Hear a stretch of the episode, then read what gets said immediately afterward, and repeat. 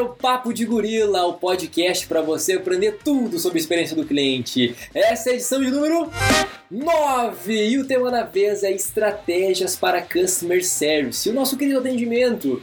E o convidado da vez é o nosso querido, maravilhoso Bruno Gobato. O cara é sensacional, extremamente experiente, muito bem humorado e o bate-papo tá animal.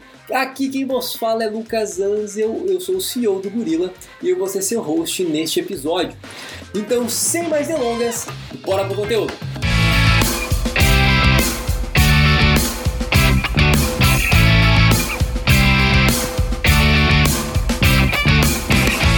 Então, de bola, pessoal. Mais um episódio aqui do Papo de Gorila começando com mais um convidado.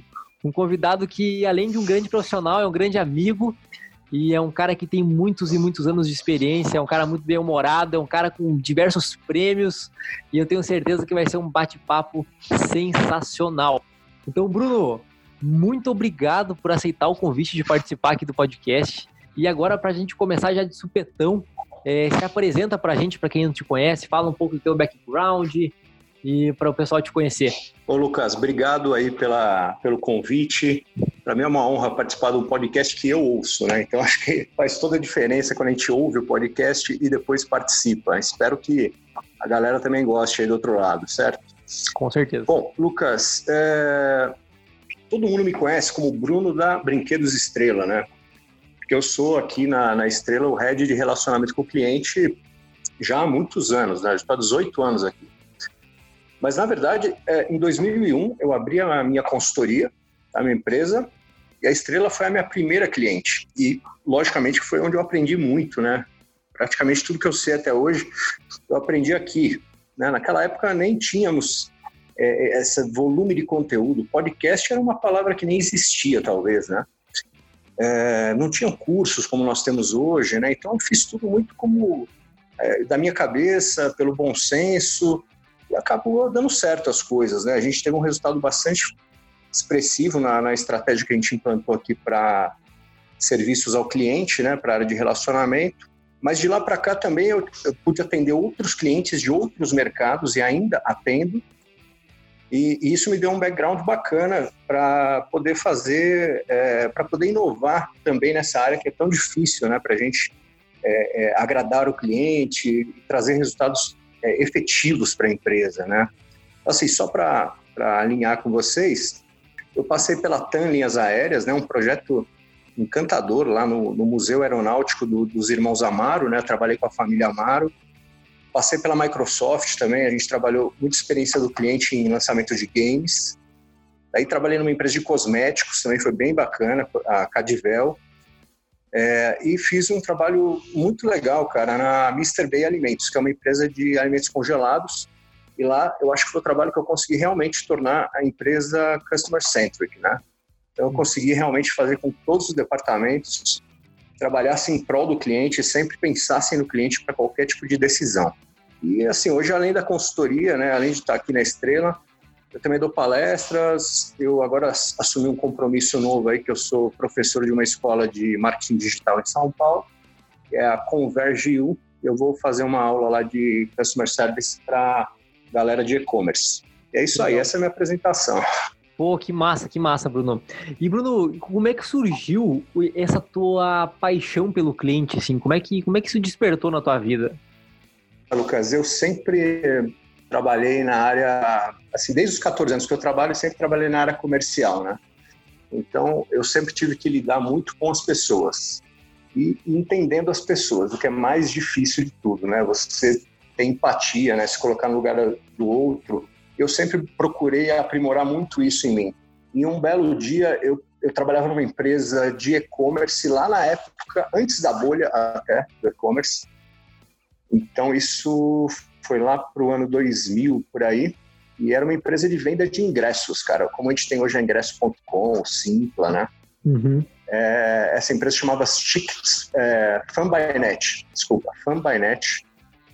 Era uma empresa muito legal, cara. Assim, era inovador para a época você ter um e-commerce de venda de ingressos. Mas para você ter ideia como é que era o, a dinâmica disso por trás do negócio, né, cara? Não é como hoje você compra o ingresso e mostra o aplicativo na, na bilheteria, né?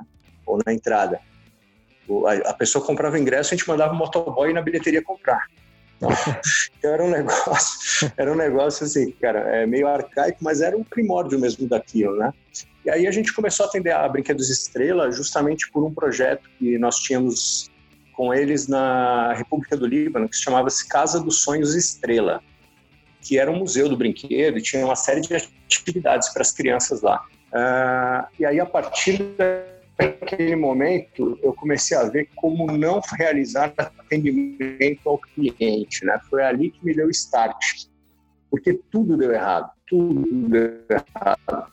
Tipo, é, a estrela me chamava e falava: Olha, tá dando muita confusão nessa venda de ingressos, os clientes estão reclamando demais. Aí eu ia para dentro da empresa, chegava lá na área de operação, se colocar no gancho toca demais, cara. É impossível, é muita demanda. Eu falei, porra, então aí esse é o problema, entendeu? Não, não tinha foco no cliente, né? não tinha compromisso, não tinha comprometimento. E foi a partir daquele momento que a estrela falou: olha, cara, nós não vamos mais trabalhar com vocês. Se você quiser ficar com a gente, você monta um projeto e vem ficar com a gente. E aí eu montei, e aí foi que começou a minha empresa, e dali para frente foi tudo isso que eu contei no começo. Puxa, que demais, cara. Que legal essa parte da história, meu. É uma história louca, né? É, mas é, mas é, é mas é interessante que a maioria das coisas realmente acontecem é, por conta de, um, de novo, né, de uma necessidade do acontecimento, de uma visão ali, e foi que despertou e destrinchou aí para esse presente que a gente se encontra agora e que o mundo fala sobre o cliente, né? Então, muito interessante isso. Exatamente, cara, exatamente. Não, Às vezes a gente aprende pela dor, né? É, exato, exatamente. Bom, e o tema desse, desse podcast é uma coisa chamada Estratégias em Customer Service. E o que, que é esse negócio de Customer Service, Bruno? O que, que, que agora está muito em, muito em voga em termos em inglês, né? Então, o que, que é Customer Service? Uhum. É, eu, eu tenho que me adaptar a esses termos todos, todos nós precisamos. Mas de verdade, cara, eu sou muito mais o prático, o efetivo do que o termo, né? o termo muitas vezes ele escamoteia a, a, a, verdade por trás daquele termo, né? É bonito falar o termo, mas o que ele traz de resultado? É, customer service, né? Ou serviço de atenção ao cliente, ou é, a área de relacionamento com o cliente. É, na minha visão, cara, ele é o cartão de visitas da empresa para o cliente, né? É uma área que tem que transmitir para o cliente quanto que ele é importante e relevante para os negócios da empresa. Né? Imagino que é, qualquer coisa diferente disso não é customer service, né? E, eu acredito que assim, um bom serviço ao consumidor ele tem que conseguir entregar sempre mais do que a expectativa que o cliente gerou ao entrar em contato com a empresa, né? Ou no mínimo, no mínimo atingir essa expectativa, alinhar essa expectativa com a do cliente é um setor que ele tem que estar muito organizado operacionalmente, né? seguir padrões, processos. Ele pode ser de qualquer tamanho. Eu já trabalhei com uma área de atendimento com uma pessoa e com 15 pessoas. Enfim, não interessa uh, o tamanho. A gente vê que tem áreas de atendimento de mil, duas mil, cinco mil pessoas, mas ela tem que suportar uma demanda sem prejudicar o cliente. Na minha visão, uh, esse termo customer service é isso Massa, massa. E hoje a gente fala muito sobre CX, né? Experiência do cliente, customer service, uhum. service design, UX, fala um monte de coisa. E, e mas uhum. o principal deles é, é, é, é, o CX. E como que ele se uhum. diferencia? Como que o customer service vai se diferenciar do CX? Entendi. Olha, é, Lucas, na verdade, é, eu come, como eu comecei há muito tempo, então o nosso foco é sempre em atendimento ao cliente, em atender o cliente. Em algum momento mais recente, descobrimos o quê? Que não adianta ficar só apagando fogo, porque as áreas de atendimento apagam muito fogo. Você precisa buscar a raiz do problema, buscar prevenção, buscar melhorar os processos para que, no final das contas, o cliente nem precise entrar em contato com a área de atendimento. E isso se chamou experiência do cliente. Né? A partir do momento que a gente entendeu que esse cliente começava o relacionamento com a nossa empresa antes mesmo dele comprar qualquer coisa. Começava o relacionamento com a empresa quando ele ele estava pesquisando a, a, alguma coisa e se deparou com a nossa empresa e acessou o nosso site e teve um ponto de contato e ligou ou acionou o robô ou clicou numa informação e a informação estava lá, né?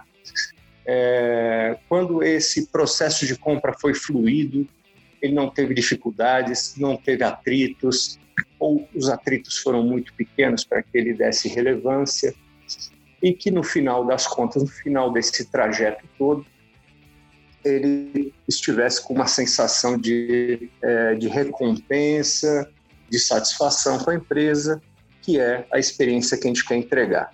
O Customer Service está dentro desse sistema maior que se chama experiência do cliente. Ele é uma partezinha desse sistema que digo para você, uma parte muito importante, muito relevante, mas é, é apenas uma parte. Há alguns anos já, cara, mas muitos anos que eu brinco com os meus colegas de, de profissão que o meu sonho, o meu maior desejo é exterminar a área de customer service da empresa. E, logicamente, que todo mundo me olha de cara feia, né? E aí eu tenho que explicar que se a gente chegasse nesse nível, é porque a empresa estava nadando de braçada, né? Estava com o processo todo alinhado, perfeito, o cliente estava sendo, estava é, é, tendo uma experiência maravilhosa e não precisaria nem entrar em contato com a gente. Mas a gente sabe que isso é impossível, né, cara? Isso é uma utopia, nem na Disney isso existe, né, cara? É, então a gente tem que fazer o melhor dentro do, do que nós temos é, na área de customer service para esse macro sistema que é a experiência do cliente. Massa, bom demais, bom demais. E tu sabe que uh, é muito importante essa, essa parte que você delimitou, que por mais que o, o Customer Service está dentro de uma estratégia de CX, era uma parte muito importante, né? E teve até um, um, webinário que eu gravei junto com o Daniel Lima da Bidu, inclusive um abraço aí pro Daniel. Uhum. Ele, ele uhum. falou, ele deu um dado bastante interessante no aquele webinar, que ele falou que o Customer Service representa 60% da experiência. Tu, hum, como é que tu enxerga, como é que tu enxerga esse dado, esse valor? É, bom, eu mais ou menos respondi agora há pouco. Eu gostaria que ele representasse meio por cento. Porque se o cliente não precisa entrar comigo, é porque eu não precisa entrar em contato comigo, é porque eu fiz tudo certo. Imagina, você, quando chama um, um, um aplicativo de transporte, quando faz uma compra no e-commerce, você quer ligar para o telefone da empresa? Você quer acessar o, o chat da empresa? Você não, não quer. Não. Você quer, você quer rapidez, você quer fluidez, você quer ir do ponto A ao ponto B sem precisar parar no pedágio. Essa que é a questão. O pedágio é o customer service. Então, eu concordo com o Daniel que é uma, uma área extremamente importante para todas as empresas, não tenho a menor dúvida mas eu gostaria que ela representasse muito menos do que ela representa. E esse número que ele falou pode ser um dado real mesmo, pode ser que tem empresas que o, o Customer Service represente até mais do que esse número ou menos, mas enfim, é, o nosso objetivo tem que ser diminuir essa dependência. Concordo, concordo, 100%. Massa. E, e Bruno, e hoje, como que, por exemplo, uma empresa que está escutando a gente agora, né? A gente tem um público aqui, ele é bastante heterogêneo. Tem empresas mais maduras, tem empresas que, por mais que são maduras, às vezes não tem uma área de atendimento estruturada, né? Ou estão começando a estruturar uma, uma área de atendimento. E que dicas poderia dar para essa galera de como estruturar ou melhorar uma operação de atendimento dentro, da, dentro de uma empresa? Beleza, Lucas. Boa pergunta.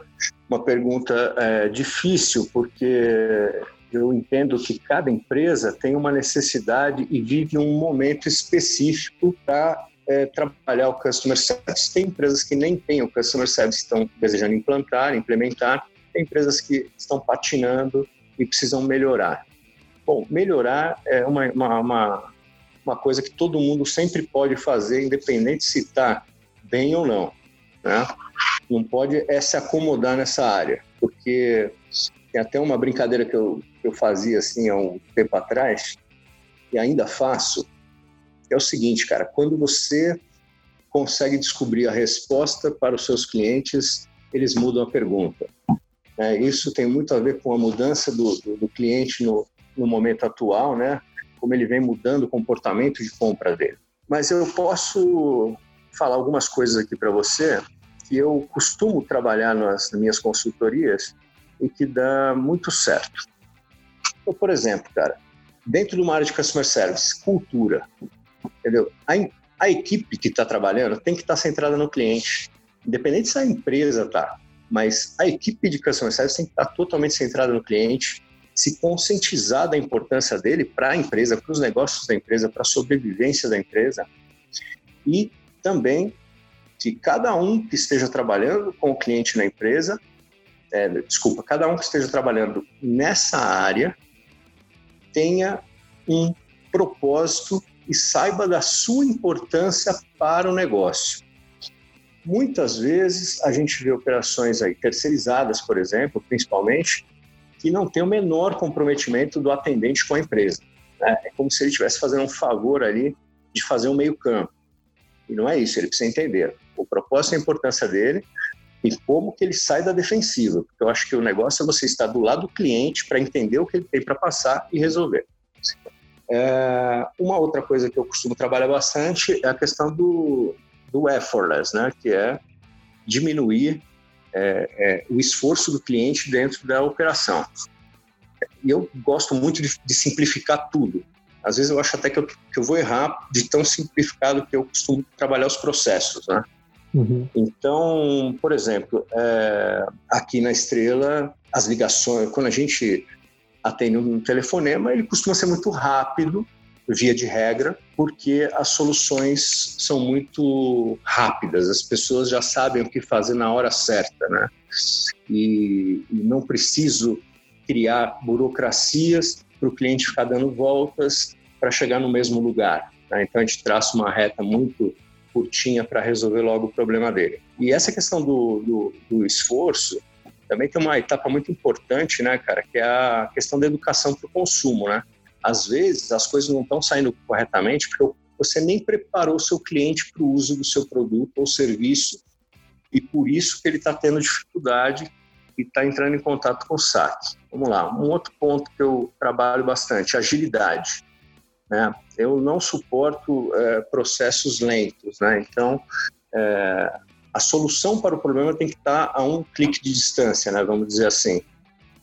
Então, eu preciso, obviamente, de colaboração de muitos departamentos e que esses também estejam é, focados no cliente. Né? Então, às vezes, a gente tem que fazer um trabalho de conscientização nos departamentos que dependem o saque para que eles também estejam focados no cliente. Então, assim, a gente fez um lançamento agora de um boneco Falcon no e-commerce ele foi vendido numa pré-venda no dia 12 às 4 horas da tarde. Às 7 horas da noite havia se esgotado todas as unidades e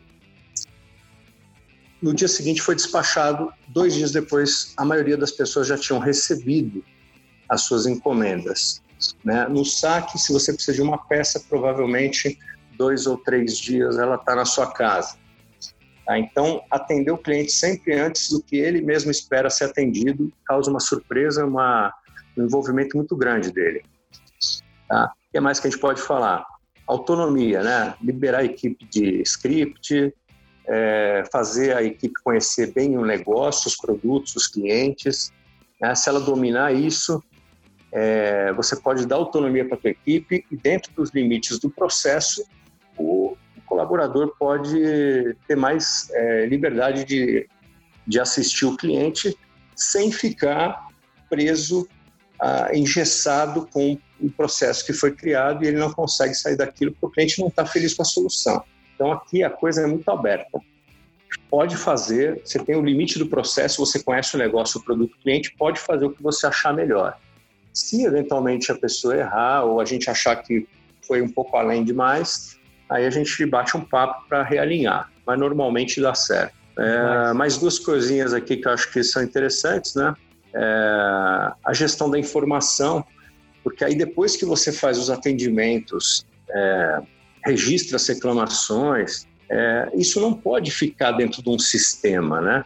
Isso precisa virar um, um PDCA, né? Isso precisa virar um relatório, isso precisa sofrer uma análise crítica, isso precisa gerar ações corretivas, você precisa unir áreas importantes dentro da empresa, por exemplo, qualidade, marketing, produção, logística, enfim, identificar problemas, né? onde estão as causas, e a gente aqui vai muito a fundo nisso, é, você consegue eliminar esses problemas, muito provavelmente na raiz, e não vai mais ter esse problema depois. A gente até, inclusive, monitora posteriormente a qualquer mudança de produto para saber se as reclamações declinaram. Né?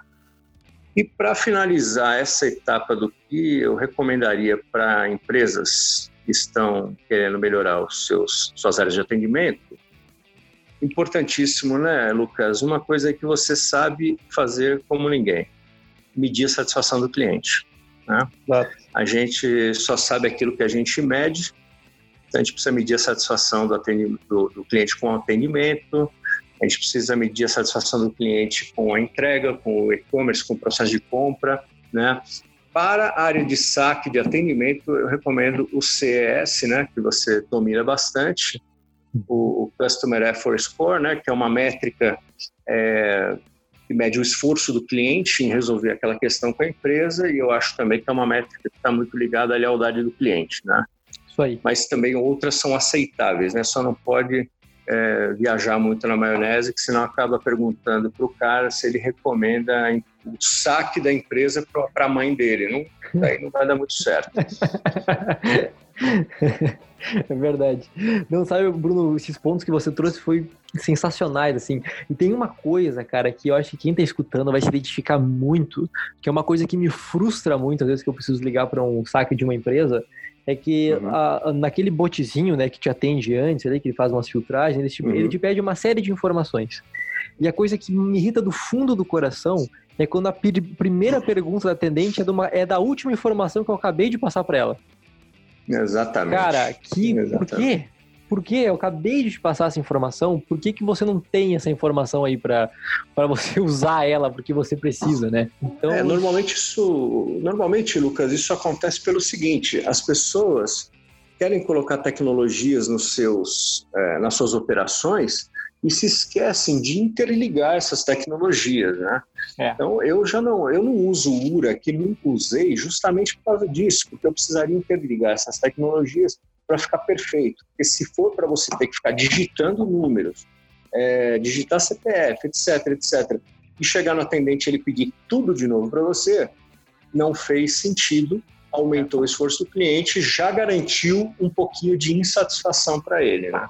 Não, exato. E hoje, hoje tem alguns bancos que a URA parece um, um jogo de tabuleiro, cara. Tipo, não acaba nunca.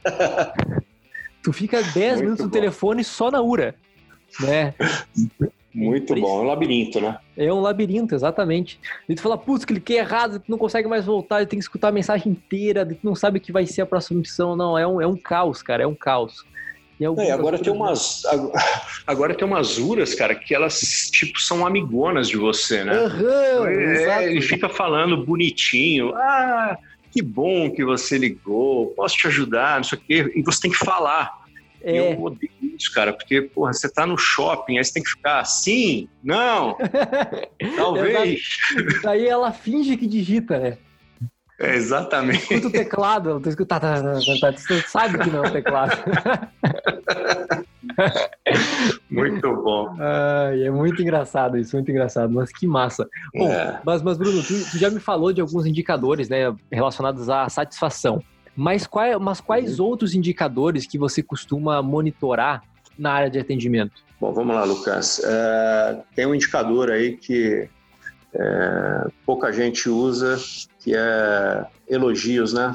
Aqui na Estrela, cara, a gente recebe muito elogio, ele entra até em estatística de volume de atendimento e a gente faz questão de reportar isso para a empresa, porque é interessante que se saiba é, o que o cliente está falando daqueles atendimentos, né? E muitas vezes ele fala coisas do tipo que a gente quer ouvir muito, que é assim, poxa, eu fui tão bem atendido que eu quero continuar comprando da empresa. Acho que todo mundo trabalha por isso, né? Ou que eu vou indicar na empresa. É, estamos sempre trabalhando querendo clientes promotores, né? É, bom, os, os, os, as métricas básicas, né, de volume de atendimentos, é, a, a, relação entre atendimentos, é, entre reclamações e produtos vendidos, é, isso qualquer pessoa pode conseguir esse tipo de, de indicador de operação mesmo, né? Quanto que eu vendi, quanto teve de reclamação, qual é o contact rate, né? Então, tudo isso a gente a gente monitora, é, mas para mim a, aquela última linha de qualquer estratégia de CX ou de Customer Service ou de Customer Success que é meu cliente é promotor, meu cliente é advogado da empresa, meu cliente indica a empresa, eu, eu, gosto de trabalhar com essa linha. E essa linha eu só consigo chegar nela se o meu cliente está extremamente satisfeito. Então, assim, a, aqui a gente usa o CSAT e o NPS no e-commerce, basicamente, e o CS no SAC. Então, são as métricas de satisfação e a gente consegue cruzar também para saber se, se, se elas estão alinhadas, né? Se, se ele teve uma péssima experiência no e-commerce e ficou super feliz no atendimento, temos um problema, né? Assim, é o que eu falei lá no começo eu não quero que ele seja é, feliz no atendimento e, e, e odeie a empresa, né? Porque eu tenho que ser menos, eu não preciso de holofote.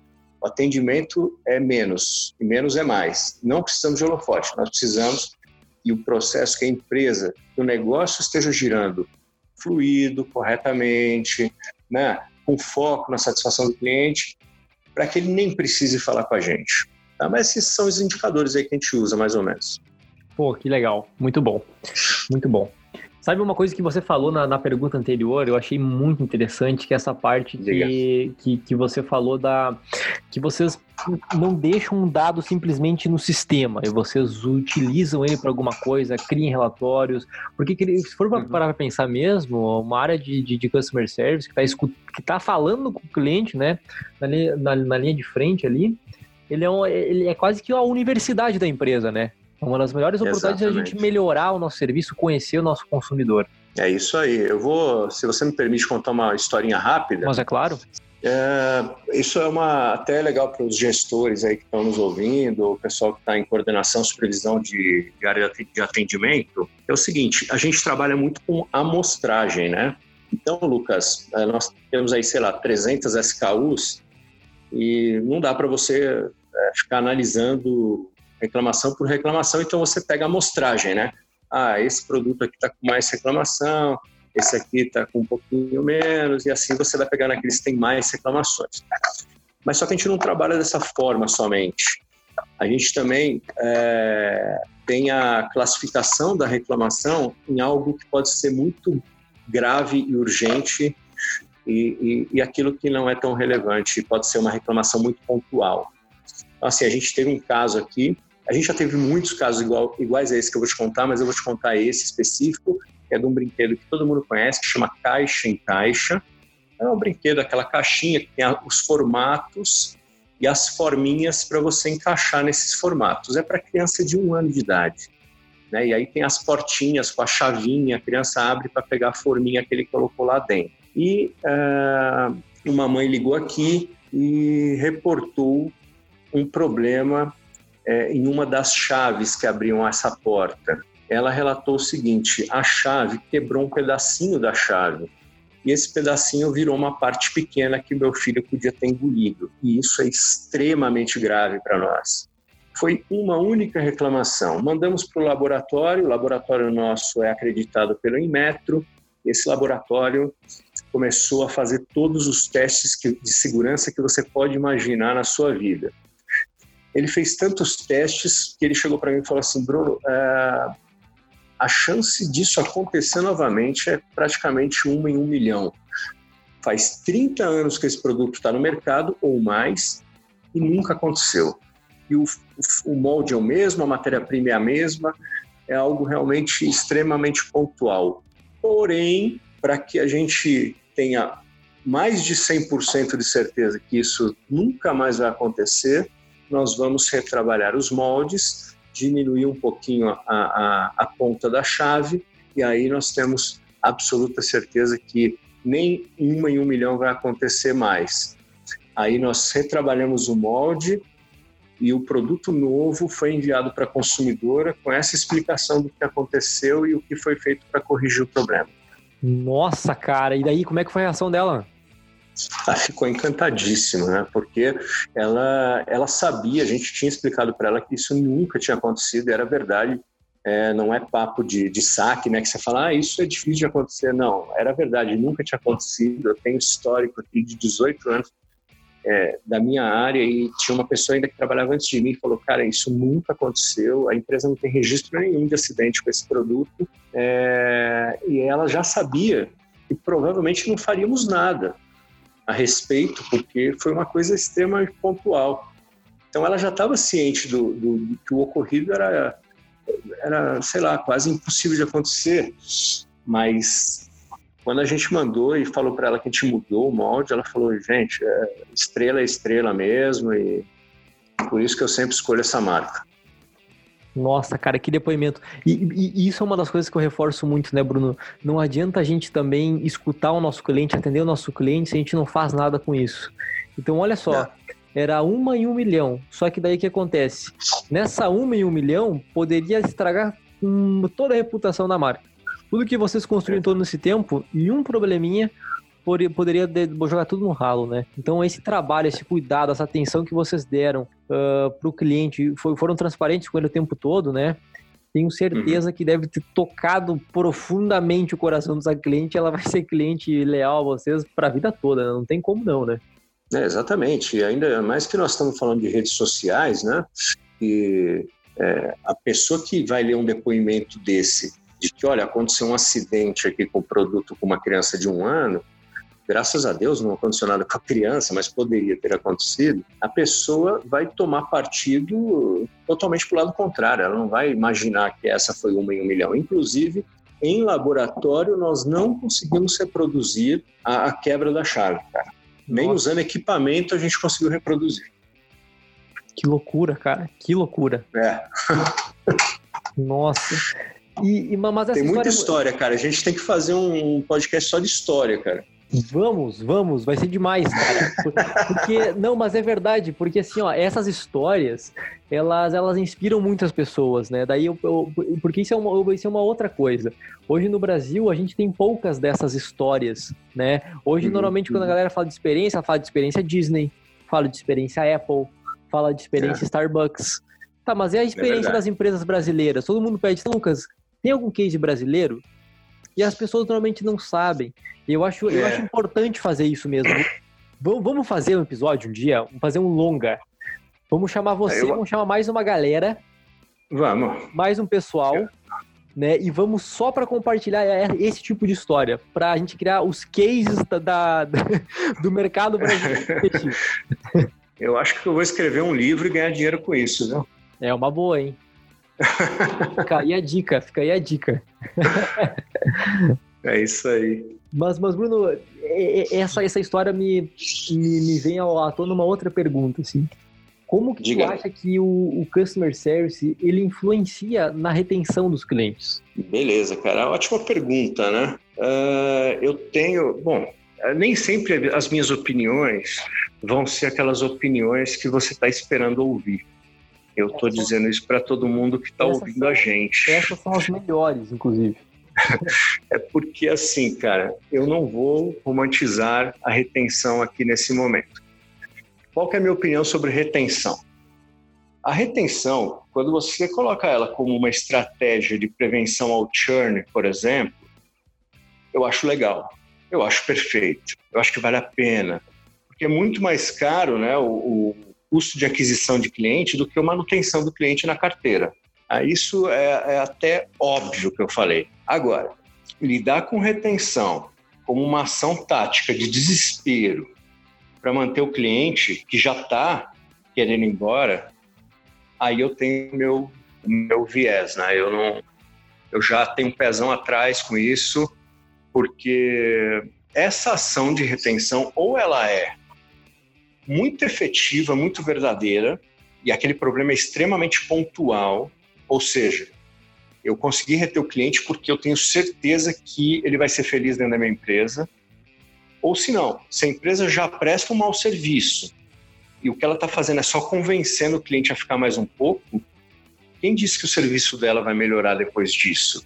Provavelmente vai continuar ruim e ele vai querer sair mais rápido ainda do que ele já estava querendo sair. Então, assim, é, não, a retenção tem que olhar com um pouquinho mais de cautela. Tem uma estratégia de retenção, ou seja, eu vou prevenir a saída do cliente fazendo um, um bom trabalho, ótimo. né? vou personalizar o relacionamento, vou manter um serviço de alto nível, vou entender meu cliente, as expectativas do meu cliente, vou ouvir o meu cliente nos feedbacks, tratar isso internamente, tudo isso que a gente falou agora, né? Vou manter um relacionamento saudável com o meu cliente? Ótimo, você está fazendo retenção, de verdade. Agora, quando você liga para cancelar o plano do teu celular, ou enfim, qualquer serviço desses que a gente já sabe que é, a gente vai passar por um estresse razoável, é, enfim, existe toda uma técnica de convencimento para você ficar aquele serviço que você não quer ficar. Infelizmente, muita gente acaba, acaba sendo retida, então o cara vai ter um índice de retenção para mostrar para o diretor dele, para ganhar aplausos dentro da empresa, mas o serviço continuou ruim. Interessante, muito, muito bom, muito interessante essa visão, Bruno. Muito bom, muito bom. Até tem, até tem uma brincadeira, né? Que é o. Que tu falou nessa questão do cancelamento, né? De uma linha telefônica. Tem uma, uma sigla, né? O SPC, que é o estresse pós-cancelamento. Que daí o pessoal, pá, meu, eu tô no SPC, daí fala, meu, e aí, o que aconteceu? Não, não, só que eu cancelar minha linha, né? Eu tô com estresse pós-cancelamento.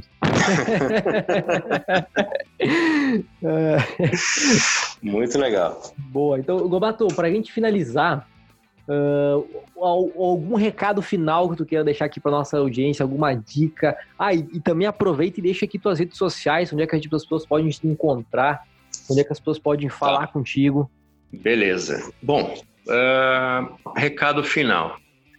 Eu tenho uma palestra, cara, que eu assim que eu faço muito, uh, ministro muito essa palestra em vários eventos, principalmente aqui em São Paulo, e se chama Transformando Clientes em Fãs da Marca. E por que que eu faço essa palestra? Porque ela está falando de clientes promotores. E eu vou pegar uma, um pedacinho do que eu falei anteriormente e retomar ele, é o seguinte vai trabalhar com Customer Experience, Customer Service, Customer Success, beleza, vai lá, toca o pau. Mas, se na última linha de resultado do teu projeto você não tiver como meta clientes promotores do teu negócio, eu não estou falando de clientes promotores aquele do NPS, não. Estou falando de cliente advogado da marca, aquele que defende a marca, aquele que indica clientes, aquele que, que compra o cross-sell, compra o upsell, é o cara que está muito engajado com a tua marca, é, se você não tiver isso, você está tendo só um sucesso momentâneo. Porque no final das contas, a gente tem que chegar no nível de ter uma parte da nossa base de clientes, pelo menos, que sejam desses caras, que a gente sabe que vestem a camisa da empresa, que compram, que geram receita, que indicam para amigos, parentes, etc. É, vou deixar para a galera que está ouvindo e quiser se conectar comigo, lá no LinkedIn, você pode digitar lá Bruno Gobato, né? G-O-B-B-A-T-O. Você vai me encontrar lá, já conecta. É, também sou super acessível, se quiser mandar mensagem, eu respondo. É, enfim, já até fiz aconselhamento de carreira no LinkedIn. Olha aí. Não, é engraçado isso, cara. Não, e assim, gente, eu entro em contato com o Gobato, é um cara que, pô, um cara gente finíssima demais, que tem muito conhecimento, vocês viram aí pelo episódio. E também uh, vale ressaltar que ele é um dos caras que tem uma das maiores bibliotecas de figurinhas de WhatsApp. Então. Se vocês quiserem figurinhas de WhatsApp, o Gobato, ele é um cara para você entrar em contato também. Puxa vida, essa, essa é uma. Eu vou colocar isso aí no meu currículo, que talvez agregue, agregue valor. E, enfim, a gente tem que colocar tudo que agrega valor no currículo. Vou Não, colocar essa no WhatsApp, viu? É, porque, porque acontece, é uma nova forma de se comunicar hoje através das figurinhas, né? Exatamente. Então, e essa é uma habilidade única que o Bruno tem, assim, que ele tem uma variedade muito vasta de figurinhas. Mas eu só tenho porque vocês mandam. a gente está num grupo, a galera não sabe, a gente tem um grupo que às vezes tu ficou 10 minutos fora, longe do celular tem 200 mensagens. São 200 coisa que louco. Legal demais, cara. Então, Mas ó, foi um prazer, cara. E se, se o pessoal quiser, é, bom, lá no LinkedIn eu tenho colocado alguns artigos, pretendo escrever um pouco mais nessa ferramenta, que eu vejo que o pessoal está gostando. É, o site da minha consultoria é consumerfirst, consumerfirst.com.br. e o meu e-mail é bruno@consumerfirst.com.br. Boa, boa. Então, gente, vocês já sabem, se vocês querem seguir o Gorila nas redes sociais, procurem por Gorila App no Instagram, no Facebook, no YouTube, no LinkedIn.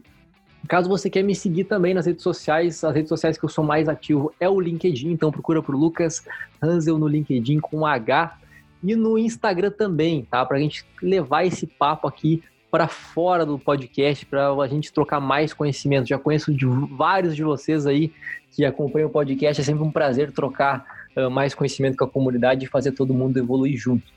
Lembrando também que o Papo de Gorila é um oferecimento né, e é produzido pelo Gorila. Né? A gente é uma plataforma que faz a gestão da satisfação de clientes. Então, se você está querendo monitorar seu NPS, CIS, CSAT, fazer qualquer outro tipo de, de, pesquisa, pode também entrar em contato com a gente, que a gente vai estar muito feliz em te ajudar.